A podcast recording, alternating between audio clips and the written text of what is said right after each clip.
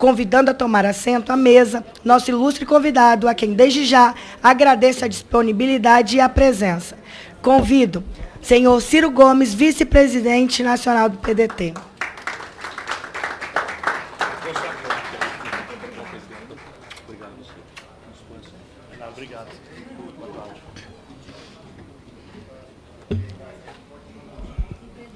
Esclareço que esta audiência cumpre decisão do colegiado em atendimento ao requerimento número 3 do deputado Divan Alencar, aprovado por esta comissão. Para melhor andamento dos trabalhos, esclareço que adotaremos os seguintes procedimentos. O tempo concedido palestrantes, ao palestrante será de 20 minutos, prorrogáveis a juízo da comissão, não podendo haver apartes. Os deputados interessados em interpelar os parlamentares deverão inscrever-se previamente na mesa.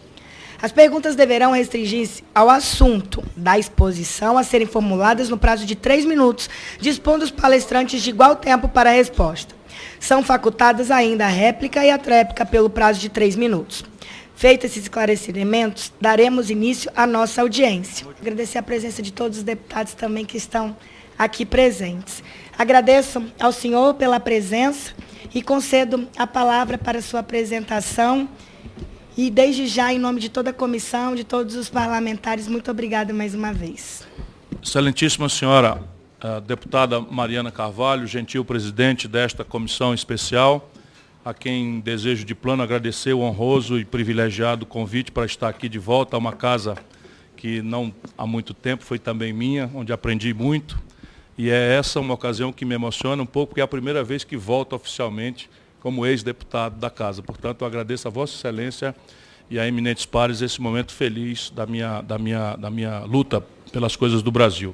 Cumprimento também o honrado deputado eh, Franco Cartafina, eminente relator desse projeto, e o meu deputado cearense, meu conterrâneo e amigo, professor Edilvan, é, a quem também agradeço o privilégio pela iniciativa de tomar essa, eh, essa, essa proposta de me trazer até aqui para refletir sobre isso. Senhoras e senhores deputados, senhoras e senhores aqui presentes, é, meus ex-colegas e amigos, estou vendo alguns ali, muito queridos todos. É, eu trouxe uma apresentação que eu, pela qualidade da audiência, eu vou me dispensar de fazer, porque creio que é muito mais importante fazermos uma reflexão mais espontânea, que nos permita discutir com a devida sensibilidade, com a naturalidade com que esse assunto deveria estar sendo centralmente discutido no Brasil. E a razão é muito prática, eminente deputada Mariana. O 60% da energia motriz do crescimento econômico do Brasil, quando ele acontece, todas as ocasiões, sem variar nenhuma, ao longo dos últimos 30 anos, quando o PIB brasileiro cresce 2,2% em média, que é a tragédia que nos tange desde os anos 80 para cá. Mas mesmo em momentos especialmente eh, fora da média, momentos na sequência do Plano Real, que eu tive a honra de ajudar a consolidar, momentos do, da segunda metade do, governo, do primeiro governo Lula, em que há uma expansão importante do crédito, que sai de 15% para 57%, de 17% para 55% do PIB, 60% das energias motrizes desse crescimento econômico se dão pelo consumo das famílias. Isso não é a forma mais sadia de se fazer a promoção do desenvolvimento. O Brasil tem gravíssimos problemas na formação bruta de capital, no, no, no investimento, etc., mas em haverá, haverá ocasiões para discutirmos isso. O que fica claro é que, na realidade brasileira, 60% do crescimento da economia já acontecido em todos os anos que aconteceram, nós devemos ao consumo das famílias. E o consumo das famílias, sabem muito bem, brilhantes que são vossas excelências, é uma resultante de três fatores, bastante práticos e objetivos. Emprego, renda e crédito. O emprego e a renda vêm depois do desenvolvimento, depois do aquecimento econômico, depois da, do, da ativação da economia. E o Brasil está estagnado em forma a pior dos últimos 120 anos. Nós estamos completando a pior década em matéria de desenvolvimento econômico dos últimos 120 anos. O que podemos fazer, então, os brasileiros, é atuar no terceiro vetor, que é o crédito. E aí nós precisamos conhecer o problema, porque ele, ele é muito grave, mas eu tenho a comovida convicção de que ele é solúvel. Por isso, eu que sou um parlamentarista, amo e dou testemunho disso aonde posso, a ideia de que o parlamento brasileiro tem a inteligência para abordar de forma profunda e sensível todo e qualquer ângulo do problema brasileiro. Ao nosso povo não tem sido dado o direito de amar, respeitar o parlamento pelos seus extraordinários bons exemplos, porque só a vulgaridade, o mau comportamento da, da minoria é que é posto em horário nobre, novelizado e escandaloso. E eu, então, fico feliz de ver uma comissão especial constituída com deputados tão qualificados como Vossa Excelência, senhora Presidenta, para discutir este assunto. Veja, hoje, e esse problema está piorando, 65,4% das famílias brasileiras estão endividadas. Então isso não é um problema trivial e nem pode se acusar 65% das famílias de uma nação de deseducação financeira. Ou como diz mais de forma mais simples o nosso povo, de, de dois terços das famílias, em números redondos, terem dado passo maior do que a perna, terem tido o olho maior do que a barriga no exercício do, da, da, da, do, do seu endividamento. Isto, comovidamente defendo, é, é uma variável que tem a ver com a educação financeira, tem a ver com, com a exacerbação consumista de uma propaganda materialista que insulta os olhos e ouvidos e corações, especialmente das populações mais jovens, com o compre, compre, compre de qualquer jeito. E isso, evidentemente, são fatores que nós temos que, sobre ele, nos debruçar. Porém, esta situação é tão extensa e tão profunda que ela claramente é consequência de uma variável macroeconômica do país. E é que o Brasil, há 30 anos, administra, consequentemente, a pior taxa de juros do planeta Terra. Hoje, a taxa Selic é a menor da história do, do Brasil. Desde que se criou a Selic, nós estamos com uma taxa líquida, descontada da inflação, de 2%. É a menor taxa Selic da história do Brasil mas uma taxa de 2%, que é a taxa Selic descontada da inflação, não quer dizer absolutamente nada, porque na ponta nós estamos encontrando pelo spread bancário mais imoral, não é? e infelizmente pela omissão e quando não há proteção lúcida e dolosa do Banco Central Brasileiro, minha opinião, data máxima vênia de quem pensa diferente, não é? nós temos a pior taxa de juros da ponta do mundo. Hoje, por exemplo, o crédito da pessoa física é de 47%, o spread. O mundo inteiro está praticando taxas de juros negativas, 15 trilhões de dólares estão hospedados hoje em juros negativos, e o Brasil cobra, para rolar um empréstimo pessoal, uma média de spread de 47%. Mas, se houver ocasião, tem todos os dados e vou deixar a, a memória dessa comissão, se nós tomarmos em consideração os extremos, nós vamos encontrar, por exemplo, que as bandeiras de cartão de crédito, que é segmentadamente o pior problema de inadimplência, está na ciranda do cartão de crédito. As bandeiras norte-americanas Visa, American Express e, e Mastercard, eu gosto de dizer os nomes, na sua praça de origem, na sua praça matriz, cobram entre 17% e 34% de juros ao ano. No Brasil, a taxa de juros de um cartão de crédito hoje é de 281% ao ano. O cheque especial do Banco do Brasil já passa de 300% ao ano, que é logo em seguida a segunda categoria de inadimplência. E depois vem os serviços públicos, que tem problema de taxa de permanência, tem multa, juros, multa sobre juros, enfim. De maneira que, excelências, 65% das famílias estão endividadas e, portanto, o país, por este motor, está proibido de crescer. Houvera contexto, nós demonstraríamos que, mais ou menos pela mesma causa, o investimento empresarial está colapsado. Hoje nós consideraremos aqui, por obediência fiel ao regimento e ao, objeto da convocação, mas hoje o setor privado brasileiro está proibido de investir, porque está também com um endividamento recorde submetido aos mesmos constrangimentos das famílias. Desde que eu lhes diga, 50 5,5 milhões e 500 mil, 5,5 milhões de micro e pequenas empresas estão inadimplentes hoje no Brasil, meu caro estimado amigo e colega. 5 milhões e 500 mil, mil, mil empresas estão inadimplentes no Brasil. Isso é a antivéspera da falência. Lembro que 7 em cada 10 empregos no nosso país são germinados em pequenas empresas. Portanto, nós estamos aí matando estruturalmente, não por acaso, por esses meses, agora o Brasil, pela primeira vez na sua história, já tem mais trabalhadores na informalidade do que trabalhadores no mercado formal de trabalho, no mundo formal do trabalho. São revoluções que estão acontecendo e que retiram a pedra angular de, de muitas concepções estratégicas. Por exemplo, Vossas Excelências foram é, coagidos por um discurso é, meio terrorista de que a Previdência Social está quebrada, que tem que votar às pressas uma reforma da Previdência. Eu respeito muito, até porque não, não, não, não desconheço o problema. Mas o eixo central de financiamento da Previdência, que é a carteira assinada, por 20% de contribuição patronal e 11% de contribuição dos trabalhadores, está sendo destruído. Então não existe reforma previdenciária que mantenha esse regime. Tá? Daqui 3, 4 anos, nós teremos obrigados, anuncio aqui, né, a falar numa reforma da Previdência de novo. Porque esses, esses, essa, o, o, eixo estratégico, enfim. E, e, e por aqui eu iria fazer uma digressão sobre o investimento público, portanto, o país está proibido de crescer. Voltemos ao tema. É possível que ah, o exercício individual das pessoas, das famílias, tenha alguma equação, alguma solução para isso?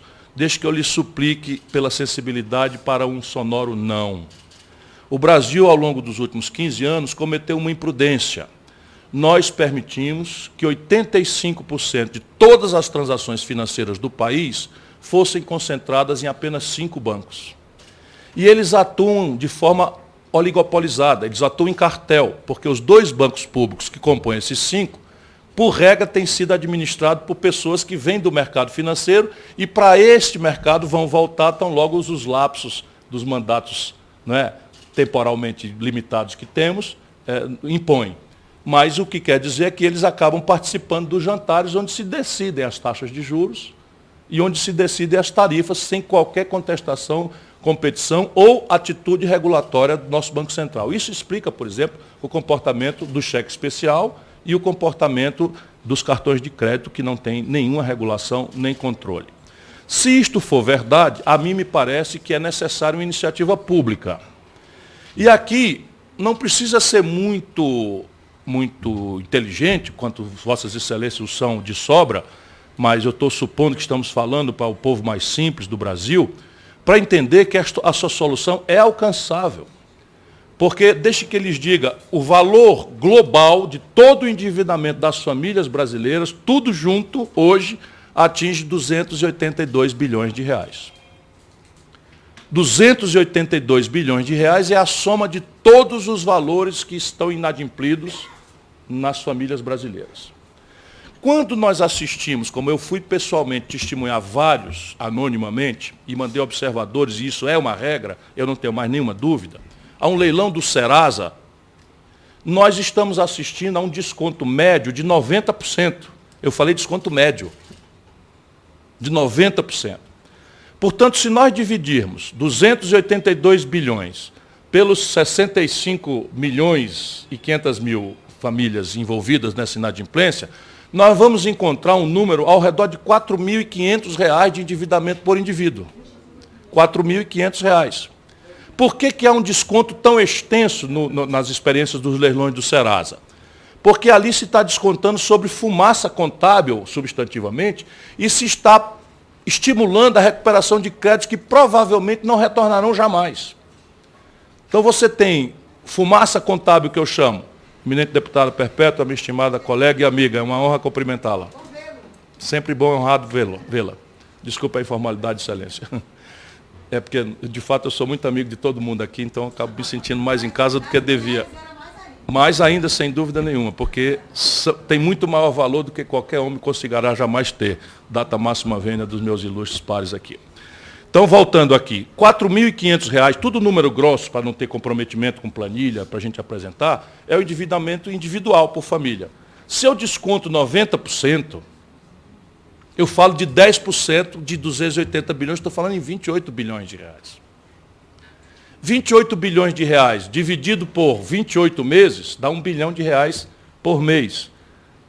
Tem alguma dificuldade para quem conhece a contabilidade do Banco do Brasil e da Caixa Econômica, franqueados aos bancos privados, a faculdade de abrir uma linha de crédito para refinanciar esses créditos, depois que o governo fizer uma mediação com seu prestígio, com a sua força, com seu poder regulatório, com seus poderes compensatórios sobre bancos, cartões de crédito, corretoras financeiras, agências do setor público. Ou imagina que a, a Copasa em São Paulo, a Copasa em Minas Gerais, ou a Sabesp em São Paulo, não seriam sensíveis a uma renegociação importante se o governo, por exemplo, federal, fizesse um trade-off qualquer, um entendimento qualquer de, de, de, de compatibilizar isso com, a, com o endividamento do setor público de São Paulo, de Minas Gerais, para capitalizar no futuro mais próximo. Enfim, apenas descomprimir o, o, o, o resgate, a iliquidez, porque o nosso povo desempregado ou empurrado para a informalidade não dá conta de pagar os 10%.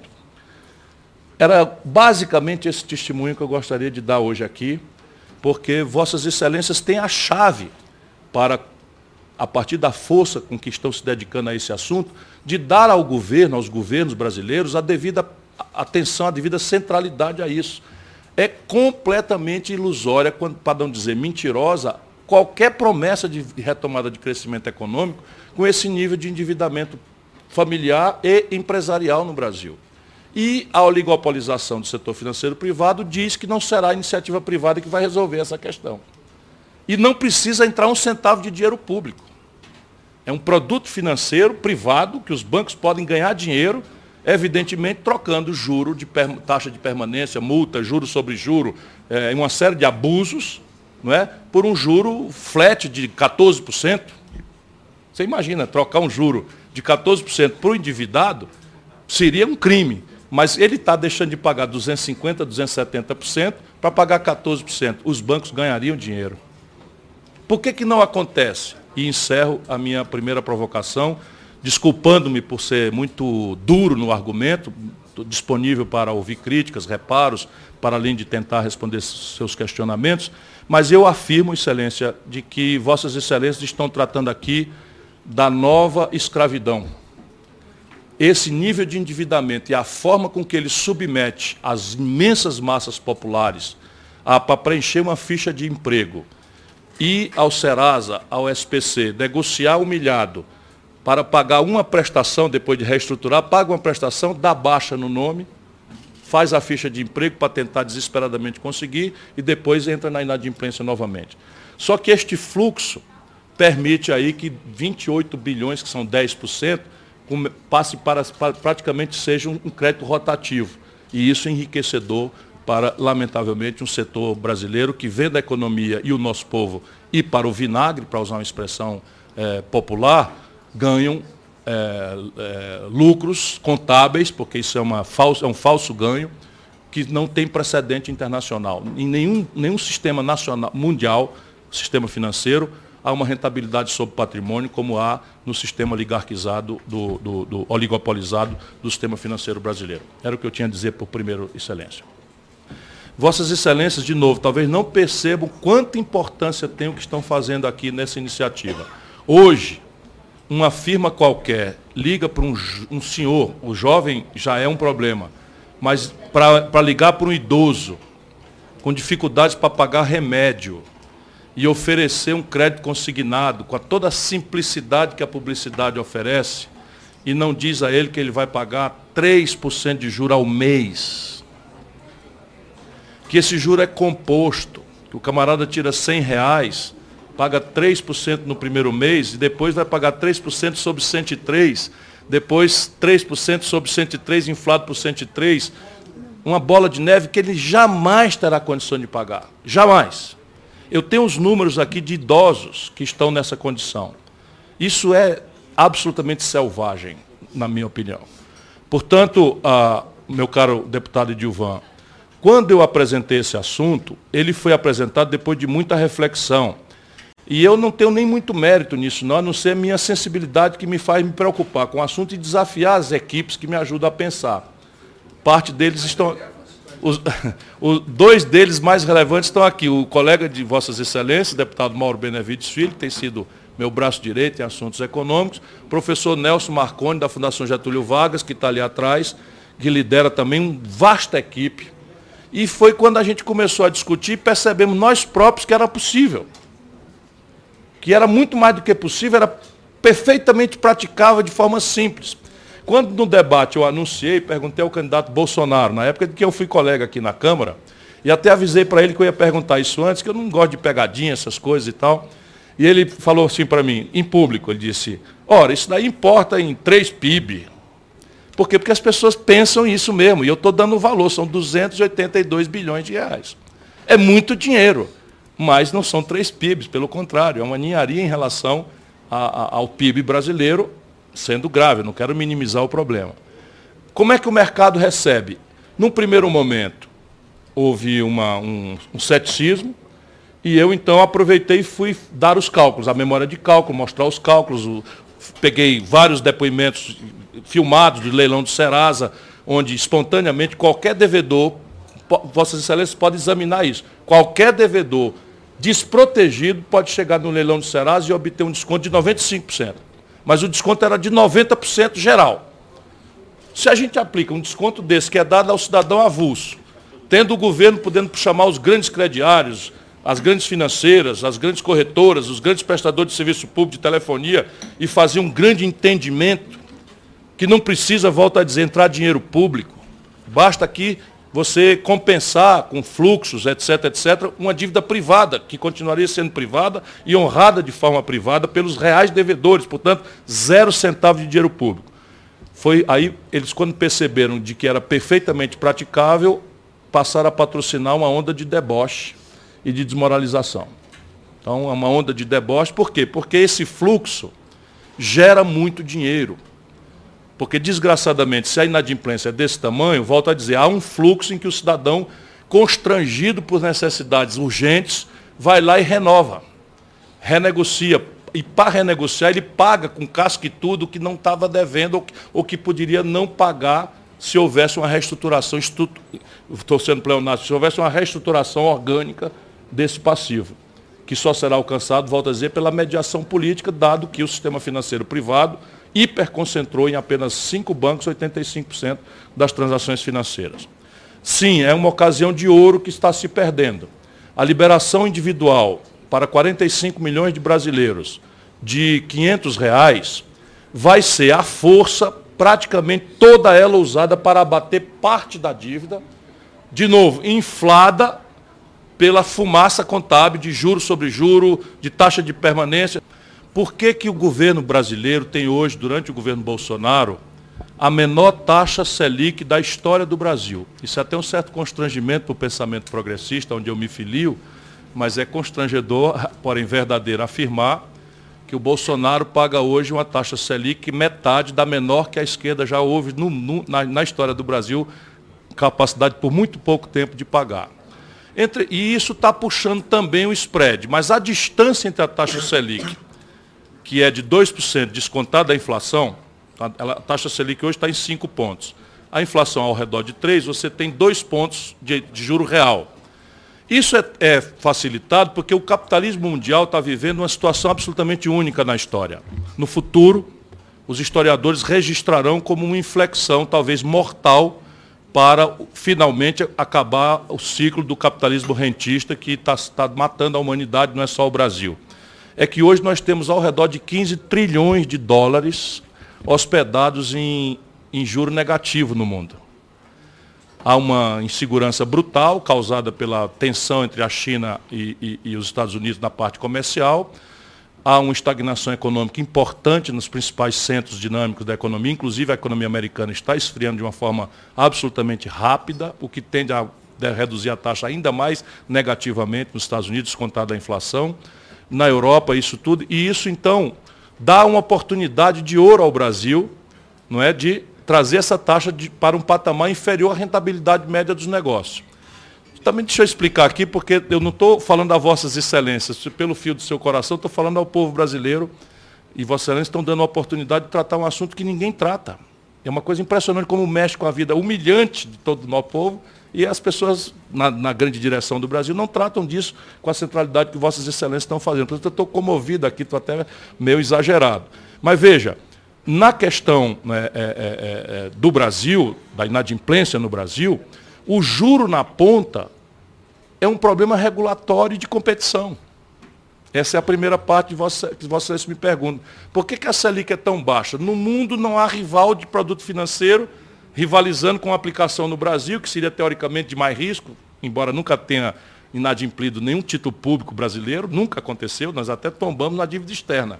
referida a dólar, mas título público do Brasil não há uma única razão na história. O Brasil nunca inadimpliu, nunca deixou de pagar rigorosamente em dia, à custa de sacrifícios os mais tenebrosos, em momentos terríveis. Não é? E o Brasil nunca, nunca faltou para justificar um spread, ou seja, uma taxa de risco.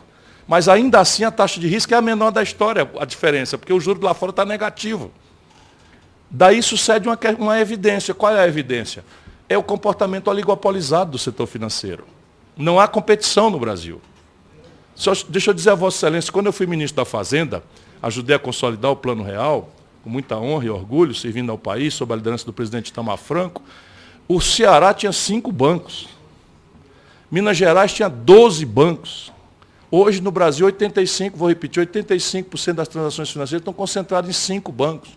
O Banco Central não permite, não deixa, atrapalha adia eternamente a regulação das tais fintechs, que é uma novidade importante de, de agravar a competição, que é o banco eletrônico, o banco virtual, o banco que não tem branch, que não tem sede, que não tem custos fixos mais, mais relevantes e que podem rivalizar em desconto de duplicata, que é uma transação importante para a pequena empresa no Brasil, e que está cobrando 1,75% de juro ao mês, eminente deputado lá na sua Vitória, na Serra, ou, ou, ou, ou em Cachoeiro do Itapemirim, na linda Espírito Santo, 1,75% de juro ao mês.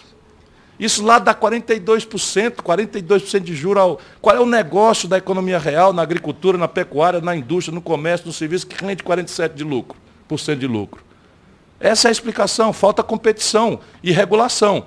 Por exemplo, eu, deputado aqui, tive a honra de, de, de, pertencer a essa grande escola de civismo que é o Parlamento Brasileiro, toquei uma tarefa relevante, relatar o novo projeto do novo CAD. E eu fiz o diabo para botar os bancos no CAD, porque não é o órgão que fiscaliza a concorrência, que, que, que proíbe fusões que manipulam o mercado. Não deixaram. Não deixaram, perdi feio aqui. O próprio governo não topou.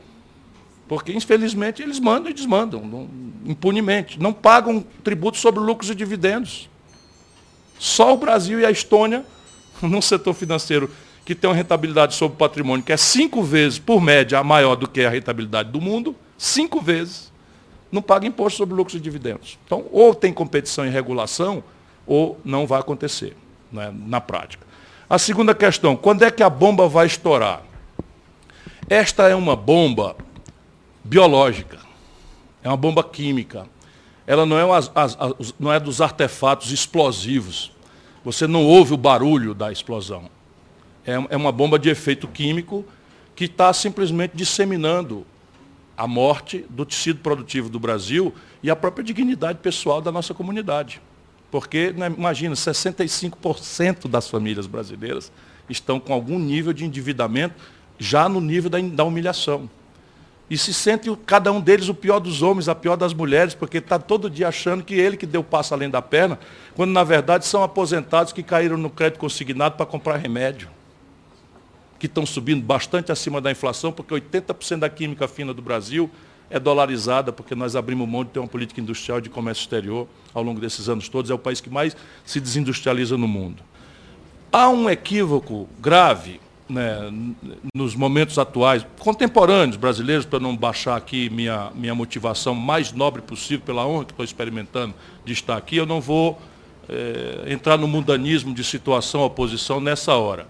Mas se nós tomarmos não é, os números da Alemanha, o maior custo por hora trabalhada do planeta Terra, os custos por hora trabalhada da China, que ultrapassaram os custos por hora trabalhada do Brasil, e os custos por hora trabalhada do Brasil, que estão em queda, as duas economias cujo custo por hora trabalhada estão em ascensão importante, vão muito melhor e evoluem muito melhormente do que a economia nossa brasileira. Por um truísmo que o capitalista apressado do Brasil parece que ter perdido a noção. O truísmo é o capitalismo moderno, é o capitalismo de consumo de massas. Então, o consumo de massas, ele presume algumas características, escala, padronização, financiamento dramaticamente barato, mas também e especialmente a renda. Por uma obviedade, como é que eu vou afirmar o consumo de massa se o consumidor não tem renda? Porque não tem emprego, porque não tem renda, porque não tem crédito. Então, Excelência, só para que Vossa Excelência tenha uma noção, que eu sei que Vossa Excelência conhece bastante bem, mas me dá a oportunidade de destacar para quem não conhece, o Brasil fechou 13 mil indústrias nos últimos três anos. É o pior processo de desindustrialização da história do capitalismo mundial. A Ford do ABC não fechou porque o custo por hora trabalhada da Ford do ABC é mais grave, é ineficiente ou é impossível dela pagar, vis-à-vis -vis a Ford de qualquer lugar do mundo. A Ford fechou porque faz cinco anos que a Ford está com 65% de capacidade instalada ocupados apenas, porque a economia brasileira está numa depressão sem precedente na história. O Brasil fechou, deputado Paulo Ramos, 220 mil pontos de comércio nos últimos três anos. 220 mil pontos de comércio fecharam. Eu afirmei aqui, porque não é ocasião, mas eu afirmei só para que em outra ocasião possamos refletir sobre isso. Eu estou na casa do povo, eu tenho uma firme convicção e amor ao parlamento, como a escola da democracia, o lugar onde se aprende a respeitar e tolerar a diferença e aprender com ela, a valorizá-la. Eu nasço no parlamento para a vida pública. Pois bem, é só aqui que tem a chance da gente especular 5 milhões e 500 mil pequenas empresas no Brasil estão inadimplentes. Sete em cada dez empregos do nosso país vem de pequena empresa. Se 5 milhões e 500 mil estão inadimplentes, é a antivéspera da falência. É. Isso é porque se perdeu a noção, se destrói a renda e depois não se compreende por que, que a economia, o tecido econômico brasileiro está decaindo de uma forma absolutamente grave. É? E aí vem algumas providências que são muito loucas, data máxima vênia, de quem pensa diferente, até porque isso é um debate, eu estou tendo essa honra aqui, mas não quero ser nem de longe dono da verdade, apenas eu sou um pouco mais velho, estou atraquejado já, lembro o Pompeu que eu assinei a nota de real, isso já ia 30 anos atrás, né, sei lá quantos anos atrás, eu ainda tinha cabelo na época. Agora se anunciou, eu, se você se eu estiver extrapolando, né, me corrija, me, me puna, por favor, porque eu sei que eu devo me ater ao tema. Mas criar conta bancária em dólar no Brasil?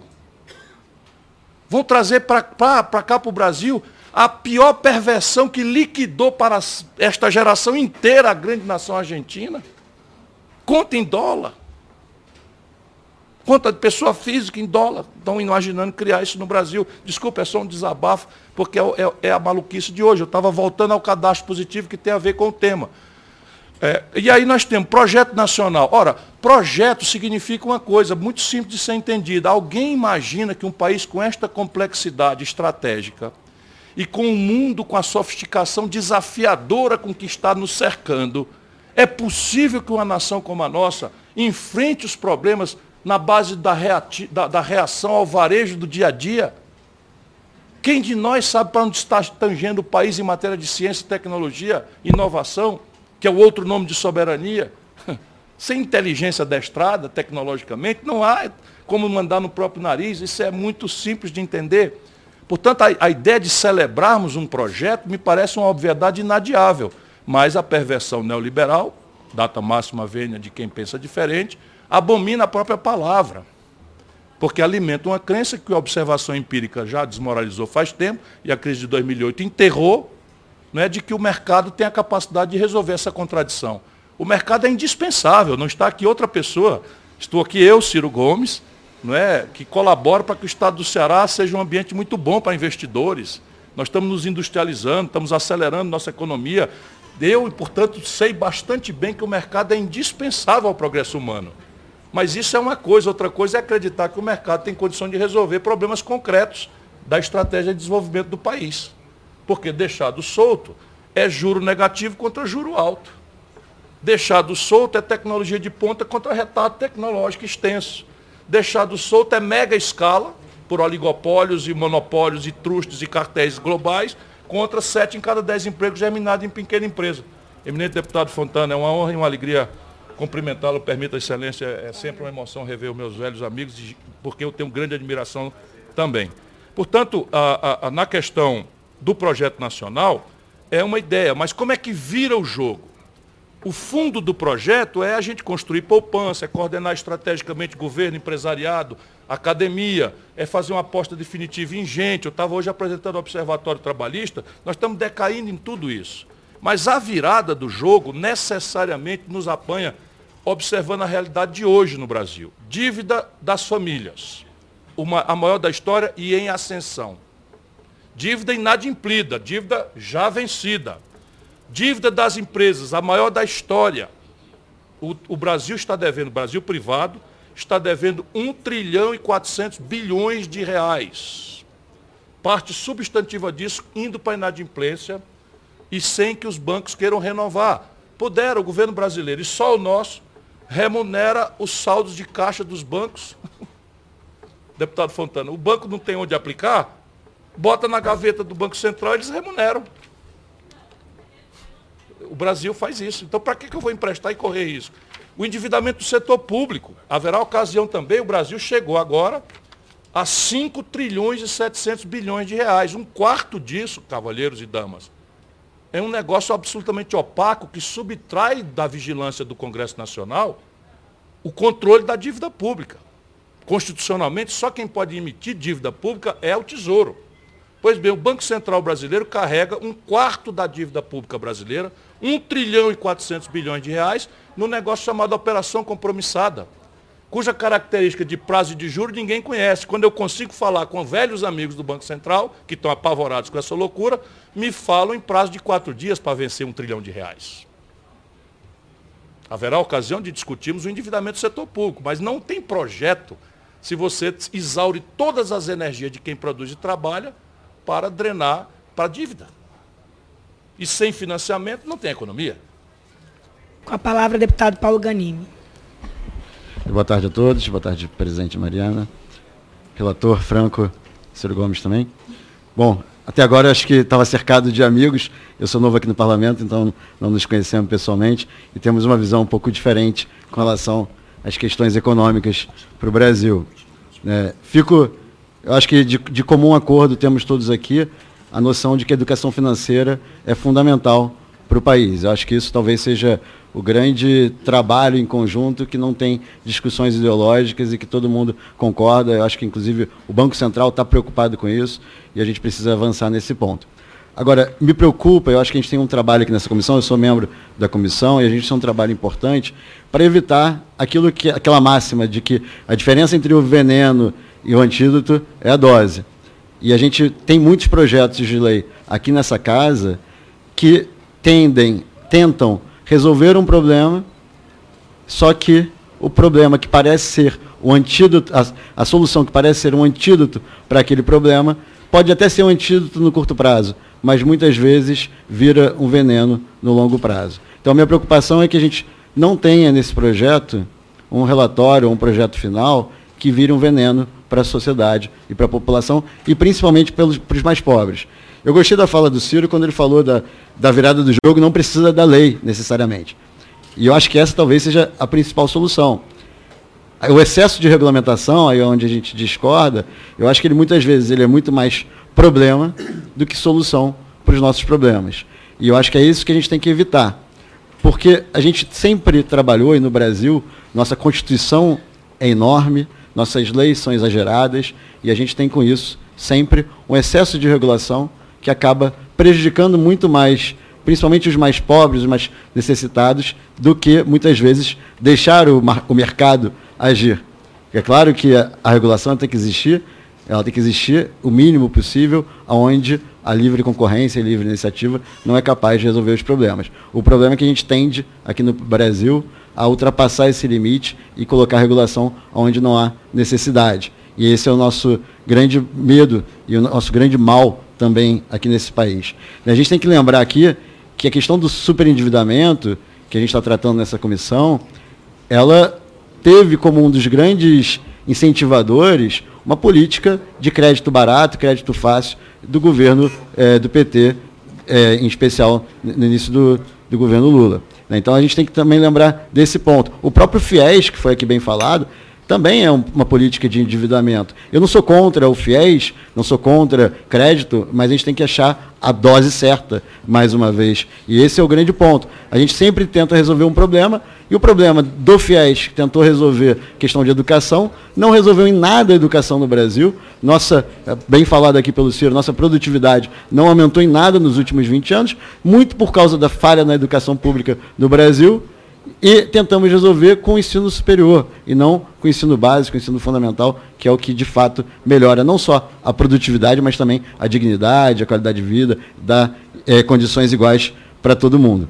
Né? Lembrando também a questão dos lucros dos bancos, que foi tanto falado aqui nessa comissão, nunca os, os bancos lucraram tanto quanto também no governo do PT, que sempre se disse defender os mais pobres. Né? Outra prática muito ruim é a questão do, dos subsídios de crédito, né? a gente fala muito de subsídio fiscal, mas a gente tem crédito subsidiado no Brasil, e que foi também prática, uma política pública muito forte, em especial defendendo os campeões nacionais, através, entre outros, do BNDES. E isso, é, quando a gente fala de juros altos no Brasil, os juros não são altos por acaso, apesar da taxa Selic estar tão baixa. São vários os componentes, componentes esses que é, todos aqui conhecem bem, entre outros o subsídio de crédito, o, a concentração bancária, que realmente é absurda no Brasil, apesar de ter caído em 2018 de 82,6% nos principais bancos para 81,2%, mas ainda é uma concentração absurda. A gente tem basicamente cinco bancos, grandes bancos. E aí também, inclusive, bancos públicos, que também fazem parte dessa exagerada concentração bancária. Né? E um número, um dado que eu ia até comentar, já tinha até anotado aqui quando o Ciro citou, a questão dos investimentos para o ano que vem. Os 19 bilhões que estão. É uma pena, é lamentável. O problema é como a gente resolve isso. E aí é onde a gente entra mais uma vez em discordância. Eu acho que a gente tem que sim ter um comprometimento com o teto de gastos, não podemos é, aumentar a dívida pública, que é um, outro, um dos outros fatores que, a gente, que faz com que o Brasil, os juros sejam tão altos no Brasil. E a gente tem que lembrar também do superendividamento do Estado, né, do, do governo também, que é altíssimo e nunca foi tão alto na história recente. E só uma recordação, o Brasil já fez uma moratória, sim, em 87, com Sarney. Então a gente. Só externa. Externa, não, externa. Isso, isso, externa. Então a gente tem sim o risco sempre. E quando a gente aumenta o endividamento público cada vez maior, com a dificuldade da gente conseguir ter um superávit primário que não, que não tem há muito tempo, a confiança daqueles que emprestam para o governo também diminui. Então, quando a gente vai falar de juros no Brasil, são vários os componentes. E a gente sempre tenta resolver esse problema, na minha opinião, da pior forma. Ao invés de a gente tentar resolver os problemas de origem, como esses problemas que eu citei, e alguns até citados também pelo, pelo próprio Ciro. Então, acho que a gente tem que trabalhar nesse sentido, evitar excesso de regulação, que na verdade vai diminuir o crédito, vai evitar que tenham mais acesso a crédito barato, que a gente aumente a concorrência, que a gente diminua o endividamento público, que a gente abra para mais capital externo, para que mais pessoas, diminuindo a burocracia, a gente teve aí a MP da Liberdade Econômica, a gente teve, ou ainda tem ainda tramitando no Senado, a reforma da Previdência, que não é a única reforma necessária para a gente alavancar e conseguir reduzir a dívida pública. Precisamos fazer uma, uma reforma administrativa também, dos cargos e salários da gestão pública. A reforma tributária também é fundamental. Então a gente tem muita coisa para fazer e eu, eu espero que a gente tenha aqui nessa comissão a coragem de fazer um relatório final que ele não seja, mais uma vez, o veneno, e sim que ele seja o antídoto. Mesmo que esse antídoto seja não fazer lei nenhuma, que talvez seja a melhor solução mas não estou querendo antecipar nenhuma discussão final, mas só o ponto que eu acho que a gente precisa pensar sempre no longo prazo. E a gente tem muita, muitas vezes a vontade política de resolver problemas de curto prazo, gerando problemas muito maiores para a sociedade, para a população brasileira no longo prazo, que foi o que a política pública no Brasil nos últimos anos ocasionou a crise que a gente passa e que a gente está muito longe ainda de superar no Brasil. Então, é, obrigado e deixo aqui é, esses comentários para ouvir a palavra do, do senhor Gomes. Eminente jovem deputado. Eminente jovem deputado Paulo Ganim, muito jovem, né? do meu ponto de vista, então, dramaticamente jovem. Eu não tive, de fato, ainda, não tinha, de fato, o privilégio de conhecê-lo, mas cumprimento e agradeço a honra com que é, nós podemos discutir. E eu, de fato, a essa altura da minha vida, sexagenário, né? Eu não, não me sinto mais nem um pingo à vontade para me sentir dono da verdade em tempos de transformação do mundo. Eu não, não me sinto seguro para amar nenhuma verdade até que outra melhor se apresente à minha inteligência. Não é? As minhas paixões não, essas eu mantenham confinadas àquilo que eu de fato amo e de que eu de fato sou apaixonado. Mas inteligência estratégica só prospera uma ideia na minha cabeça até outra melhor vier. Eu, francamente, discordo da premissa das considerações de Vossa Excelência por razões modelares. Vamos tomar o específico caso, que eu não quero cometer indelicadeza de tomar posições que são muito notórias, minhas posições fora desse ambiente sagrado, que é o parlamento para mim, no assunto que me distingue por expertise mais técnica, por, por alguma, algum precedente da minha preocupação com esse assunto. Mas, se nós olharmos a experiência real da humanidade, os pais fundadores do mais sofisticado país capitalista do mundo determinaram algumas regulações na partida. Eles regularam, os norte-americanos, né, os pais fundadores norte-americanos, eles regularam na partida porque consideravam absolutamente hostis potencialmente à democracia, às liberdades, às franquias, né, do pluralismo, da, da, da, moral luterana que eles cultivam na fundação da grande América do Norte. Pois bem, um era o poder dos bancos. Eu morei nos Estados Unidos, fui visit scholar em Harvard, e eu era obrigado a hospedar a conta da minha bolsa de estudos no Bay Bank da Cambridge, da, da Harvard Square, porque Cambridge era uma pequena cidade conurbada com Boston, separada pelo rio Charles, pois o Banco de Boston, sediado em Boston, não podia ter agência em Cambridge, que era simplesmente um rio com uma ponte separando uma da outra. Eles promoveram a desregulação e deu em 2008 a subprime.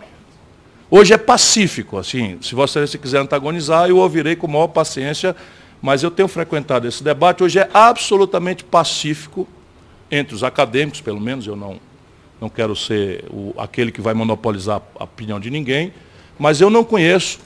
Larry Summers, por exemplo, sempre foi mainstream, foi reitor de Harvard, foi secretário do Tesouro americano, com quem eu tive um, uma altercação, porque era contra o plano real.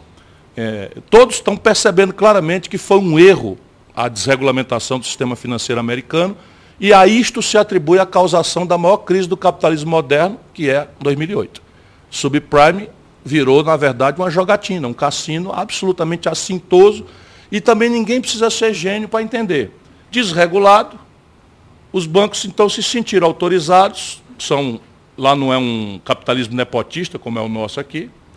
Então, os grandes executivos são remunerados pela rentabilidade da contabilidade do ano. Então, tomavam a casa, financiavam a casa, que valia de verdade 100, financiava a casa por 150, vendiam até a sede hipotecária por 180, futurando uma valorização que vinha do passado, puxada por essa especulação, e na quinta operação, baseada neste fato real, que era o financiamento de uma casa, era cinco vezes o valor da casa inflada. Quando puxou a conta, que começaram a vencer, a inadimplência explodiu, percebeu-se que aquilo era um grande cassino, era uma pirâmide. Como a gente sabe, a gente conhece aqui na história, uma pirâmide. Inventaram uma pirâmide, e os, a cada ano, eminente deputado Fontana, Vossa Excelência que representa tão bem o povo brasileiro a partir do Rio Grande, sempre com muita decência, correção e competência. Pois bem, a cada ano, o balanço dos bancos registrava nominais lucros exorbitantes, que, aliás, é a realidade dos bancos brasileiros. É a realidade dos bancos brasileiros. Eles estão registrando lucros contábeis. Mas do jeito que estão brincando com fogo, também está na, na avaliação do eminente deputado, é, uma, é, um, é um lucro escritural. Porque daqui a pouco, quem vai pagar isso? É, o setor público brasileiro está revelando limites. 80% do PIB de dívida pública nunca aconteceu no Brasil. Vai acontecer esse ano. Vai acontecer esse ano. 5,7 trilhões de valor nominal da dívida bruta brasileira. Agora, neste momento, vai a 6 este ano. Porque a Selic está a 2 e a dívida cresce 14. Qual é a explicação? A Selic a 2 reais, né? descontada da inflação e a dívida cresce 14. Porque é um jogo fraudulento de pré-pós, é, informação privilegiada, telefonema falando de título de, eh, ligado a câmbio, etc, etc. Operação compromissada do Banco Central que não existe em nenhum lugar do planeta Terra. E como é que se alcança essas aberrações se não for pela regulação? Sabe como é que se faz concorrência? Isso aqui é mercado, mercado é concorrência. Sabe quantos bancos remanescem? Eu estou falando só o sistema americano. 5 mil bancos, eminente deputada Mariana, competem pelo consumidor de crédito no, nos Estados Unidos. 5 mil bancos. Depois de uma desregulação brutal em que o meu Bay Bank, virou Fleet, virou Banco de Boston, virou não sei o quê, virou de tantas fusões e incorporações, 5 mil bancos competem. Como é que um banco compete com outro? Reduzindo taxa de juro e, e, e tarifas. No Brasil não tem essa competição. Eles sentam, fazem um jantar e combinam a taxa de juro e, e, e as tarifas. E o brasileiro que engula. Por quê? Porque não tem regulação, porque não tem órgão controlador, que é o Banco Central, que está entregue para eles há anos, no, no caso brasileiro, não é de agora. Isso é a minha convicção neste assunto específico. Quanto à questão de subsídio ao crédito, nós precisamos entender o desdobramento prático, eminente deputado, da consequência desta denúncia. Porque o Brasil, no balanço de pagamentos de manufaturados, quando cresceu os pífios 2% médios, o Brasil apresentou, ainda no governo Dilma, um buraco na conta de manufaturado de 130 bilhões de dólares. Fácil de entender. O Brasil, que é o mais que se desindustrializa, cresce o consumo, nós não temos produção, importa. E ao importar 130 bilhões de dólares, como saldo de, de, entre o manufaturado, isso está se acabando. O Brasil está liquidando a manufatura, e aí fica uma conta para ser paga com o quê? Com agronegócio e mineração. O senhor acha que haveria algum agronegócio nesse país se alguém fosse para produzir no campo pagando 42% de juros ao ano? Só se Vossa Excelência vive em Ipanema, no Rio de Janeiro, e não conhece nenhuma horta. Porque 42% de juro no campo simplesmente acaba o agronegócio em 12 meses. Essa é uma questão que é um trade-off. Também nem acho tão justo. Mas é um trade-off. Então nós não temos manufatura, porque abrimos mão de um projeto nacional. 80% da química fina vem do estrangeiro, todos os meios diagnósticos médicos, toda a eletroeletrônica, toda a gabinete eletrônica, toda, toda a informática, 80% do carro montado no Brasil vem do estrangeiro, a parte rica do carro, tudo isso. E aí nós pagamos essa conta com preços ciclicamente altos de commodities. A commodity mais importante é agronegócio, mineração e petróleo. O petróleo se financia globalmente, mineração se financia globalmente e o agronegócio se financia localmente. Tira o subsídio. Eu não sou a favor de subsídio, não, porque a sociedade brasileira está pagando a rentabilidade e a boa vida de uma minoria. Mas os, as contas do Brasil não aguentam esse desaforo. É uma coisa bem prática, não é? se Vossa Excelência me permitir é, ponderar. No caso do PT, da, da, do experimento do Lula, a minha análise também, só para não deixar essa ponderação, e é, eu, eu permanecerei o mais técnico possível, até porque tenho muita crítica ao experimento, do qual eu tenho me afastado crescentemente. Mas o que aconteceu no governo do presidente Lula foram três movimentos que são muito consistentes em direção à expansão do consumo. O primeiro, uma política de salário mínimo. Na eleição de 2002, que eu competi, eu prometia puxar o salário mínimo ao valor equivalente a 100 dólares. E o Zé Serra me chamou de mentiroso, porque eu tinha sido ministro da Fazenda e tinha pago um salário mínimo de 98, 98 dólares e 70 centos. Portanto, era mentira que eu podia chamar para 100 dólares e estava a 76, a 76 dólares. O Lula puxou o salário mínimo no dia da posse da Dilma para 320 dólares a poder de compra. Talvez no Rio de Janeiro você não perceba quanto eu percebo no Ceará, onde 7 em cada 10 pessoas de carteira assinada ganham salário mínimo. E passaram da classe D e E de não poder consumir nada para poder comprar liquidificador, micro-ondas, geladeira, fazer um puxadinho, melhorar a sua casa, botar o filho numa escola mais decente, etc, etc, etc. Esse é um movimento. O outro é crédito. O Brasil tinha 17% do PIB como crédito. Você, você conhece a experiência capitalista. Nos americanos são 110% do PIB crédito. No Brasil era 17%. O presidente Lula puxa para 55% do PIB de crédito. Né, crédito consignado, crédito do BNDES. E não é política de campeões nacionais, que eu também considero um grosseiro equívoco, porque na verdade vimos é clientelismo e corrupção. Tanto não está aqui quem não está vendo as coisas, eu estou vendo com os meus mesmos olhos, de franqueza, de respeito a Vossas Excelências, principalmente a Vossa Excelência, que me dá a oportunidade de refletir um pouco mais estrategicamente, até encarecendo desculpas, porque estou navegando fora do tema, mas é a inteligência de Vossa Excelência que me inspira. Né? Então veja, e, e a rede de proteção social. Isto fez explodir o consumo no Brasil. Essa é a raiz da crise. E por que, que não, houve, não houve colapso? Porque nesta época a China fazendo o oposto do Brasil, e o oposto daquelas premissas do raciocínio de Vossa Excelência, data máxima venha, podemos, e queremos, quero muito discutir para aprender, A China fazendo o oposto do ideário neoliberal, a China puxa o preço das commodities para valores nunca experimentados. Então, quando o Lula entrega o governo para Dilma, nós estamos vendendo um barril de petróleo por 110 dólares. Uma tonelada de minério de ferro por 190 dólares. Quando a Dilma é derrubada, nós estamos vendendo o mesmo barril de petróleo por 30. E a mesma tonelada de minério de ferro por 38. Eu estava trabalhando na CSN já, portanto, eu estava operando já este assunto imediatamente ali. E aí desfinancia-se o balanço de pagamentos do Brasil, desvaloriza o câmbio, o resto do filme a gente conhece. Se nós não substituirmos isso por uma, uma coisa que compreenda que o mercado não é global. A única coisa globalizada do mercado é a informação de um padrão de consumo, ao qual o nosso povo quer ter acesso, não tendo renda para isso. Por quê? Porque a conta de juros, preço do dinheiro e personalidade do dinheiro não são globais. Nesse momento, o mundo experimenta um momento mais grave de juro negativo. A tecnologia que qualifica os serviços e os bens que, que nós queremos consumir é um domínio crescentemente protegido por leis de propriedade intelectual severas. Por que, que a China vai embora? Porque ela não respeita essas interdições. Ela faz mercado, não respeita essas regulações de propriedade intelectual. O Brasil tem uma das piores legislações, nós estamos pagando aqui royalties por patente vencida há 15 anos com judicialização, com, com, com, com maluquice, com o Instituto Nacional de Propriedade Intelectual sentando em cima de patentes nacionais brasileiras, vocês não têm ideia. Também não pode ter, porque está apenas iniciando uma bela vocação que levará muito alto, tenho certeza, nem pelo brilho com que, com que já vejo atuando. E a outra questão é a escala. Dizer, o empreendedor global se apresenta com gigantescas quantidades, de maneira que pode praticar dumping contra economias periféricas como a nossa.